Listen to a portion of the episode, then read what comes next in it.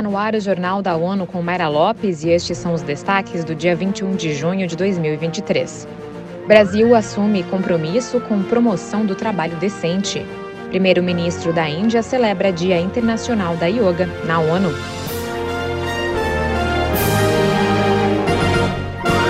A Organização Internacional do Trabalho, a OIT, em parceria com o Brasil, anunciou o Programa de Cooperação Sul-Sul para o período 2023 a 2027. Felipe de Carvalho tem mais detalhes. A iniciativa tem como objetivo apoiar a promoção do trabalho decente e da justiça social na América Latina, África e Ásia-Pacífico. Os quatro eixos são erradicação do trabalho infantil e do trabalho forçado, saúde no trabalho, equidade de gênero, raça e geracional e emprego digno. O anúncio foi feito na última sexta-feira em Genebra, na Suíça, durante a reunião anual de avaliação da Cooperação Sul-Sul Brasil-OIT. Da ONU News em Nova York, Felipe de Carvalho. Criado em 2009, o programa de cooperação já implementou mais de 20 projetos em parceria com mais de 40 países da África, América Latina e Caribe. As Nações Unidas celebram em sua sede em Nova York, neste 21 de junho, o Dia Internacional da Yoga. Dentre os convidados este ano está o primeiro-ministro da Índia, Narendra Modi.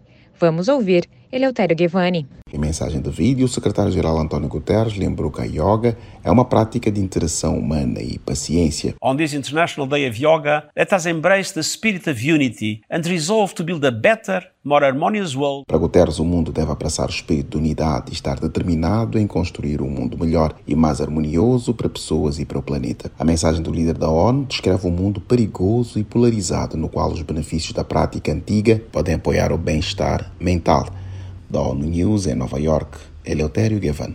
A Organização Mundial da Saúde alerta que a falta de atividade física está entre as dez principais causas de morte no mundo e é fator de risco importante para doenças cardiovasculares, câncer e diabetes. Nações em busca de progresso econômico agora dispõem de uma nova ferramenta para alavancar seus planos.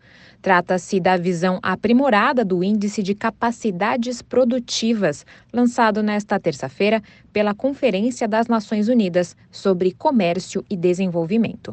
O índice foi desenvolvido para melhor mensurar o potencial econômico dos países, indo além do produto interno bruto. A aplicação do índice revelou que, dentre as nações asiáticas, Timor-Leste foi uma das que apresentaram um ganho de desempenho notável entre 2018 e 2022.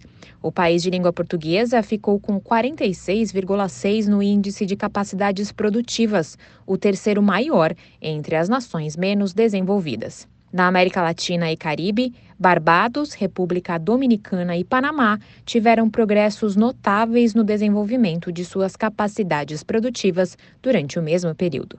A secretária-geral da UNCTAD, Rebecca Greenspan, disse que nenhuma nação jamais se desenvolveu sem construir capacidades produtivas. Segundo ela, ter conhecimento desses potenciais permite que os países alcancem um crescimento econômico sustentado, com redução acelerada da pobreza, diversificação econômica e criação de empregos.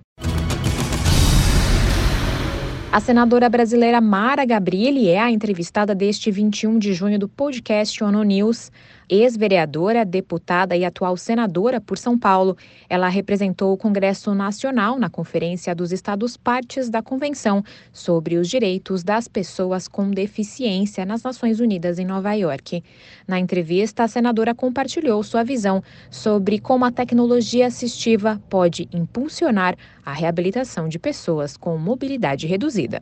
Assim, é um sentimento de que a tecnologia é, está sim a serviço da saúde, a serviço da humanidade e que, ah, e que também né, valeu a pena todo o investimento no corpo. E hoje, nossa, Mari Mônica, é uma coisa uhum.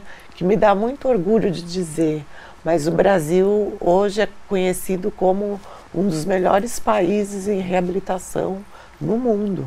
Acompanhe a conversa completa na página e no canal de YouTube da ONU News.